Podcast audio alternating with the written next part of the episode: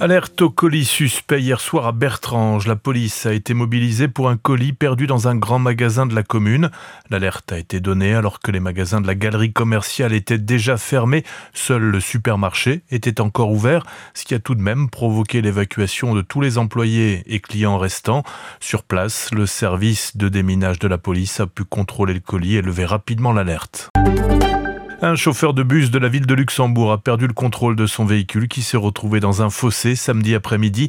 Selon la police, le test d'alcoolémie du chauffeur s'est révélé positif. Six passagers se trouvaient à bord, mais aucun n'a été blessé dans l'accident.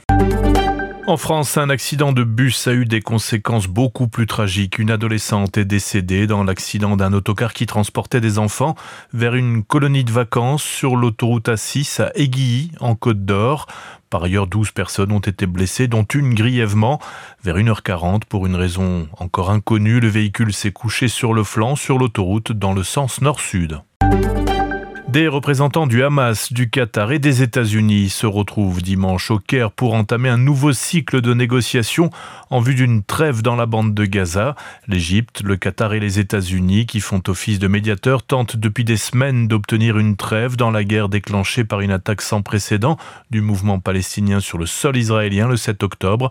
La proposition sur la table inclut dans une première phase une pause de six semaines des combats et la libération de 42 otages détenus à Gaza en échange de Palestiniens emprisonnés par Israël. Le président ukrainien Volodymyr Zelensky a réitéré son appel à ses alliés occidentaux pour la fourniture de plus de systèmes de défense aérienne et plus rapidement après des attaques russes qui ont fait au moins 11 morts.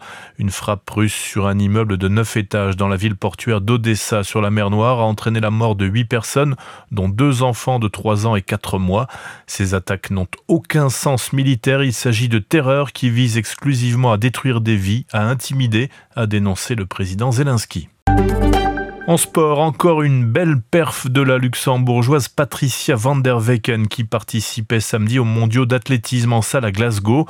Avec un sprint en 7 secondes 15 centièmes, elle termine 7 de la finale remportée par la Saint-Lucienne Julienne Alfred.